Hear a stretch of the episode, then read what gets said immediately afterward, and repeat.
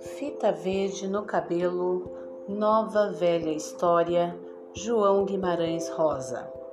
Havia uma aldeia em algum lugar, nem maior nem menor, com velhos e velhas que velhavam, homens e mulheres que esperavam, e meninos e meninas que nasciam e cresciam, todos com juízo suficientemente, menos uma meninazinha, aqui por enquanto. Aquela um dia saiu de lá com uma fita verde inventada no cabelo. Sua mãe mandara com um cesto e um pote à avó, que a amava, a uma outra e quase igualzinha aldeia. Fita Verde partiu sobre logo, ela, a linda, tudo era uma vez. O pote continha um doce em calda e o cesto estava vazio, que para buscar framboesas. Daí que, indo no atravessar o bosque, viu só os lenhadores que por lá lenhavam, mas o lobo nenhum, desconhecido nem peludo, pois os lenhadores tinham exterminado o lobo.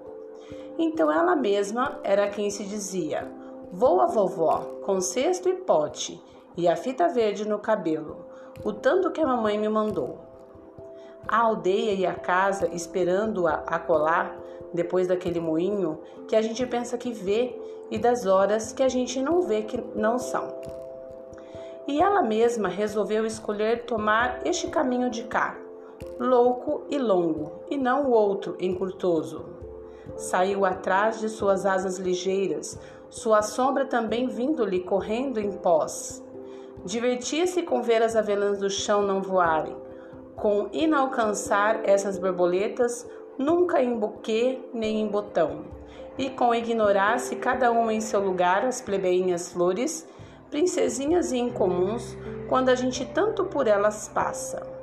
Vinha sobejadamente. Demorou para dar com a avó em casa, que assim lhe respondeu quando ela toque-toque bateu. Quem é? Sou eu, e Fita Verde descansou a voz. Sou sua linda netinha, com cesto e pote, com a fita verde no cabelo que a mamãe me mandou. Vai, a avó de vício disse. Puxa o ferrolho de pau da porta, entra e abre.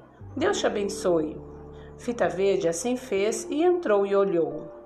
A avó estava na cama, rebuçada e só. Devia, para falar agagado e fraco e rouco, assim de ter apanhado um ruim defluxo, dizendo: Depõe o pote e o cesto na arca e vem para perto de mim enquanto é tempo. Mas agora a fita verde se espantava, além de entristecer-se de ver que perderam em caminho sua grande fita verde no cabelo atada e estava suada com enorme fome de almoço. Ela perguntou: Vovozinha, que braços tão magros os seus e que mãos tão trementes? É porque não vou poder nunca mais te abraçar, minha neta, a avó murmurou. Vovozinha, mas que lábios ai tão arroxeados! É porque não vou nunca mais poder te beijar, minha neta. A avó suspirou. Vovozinha, e que olhos tão fundos e parados neste rosto encovado, pálido. É porque já não te estou vendo nunca mais, minha netinha.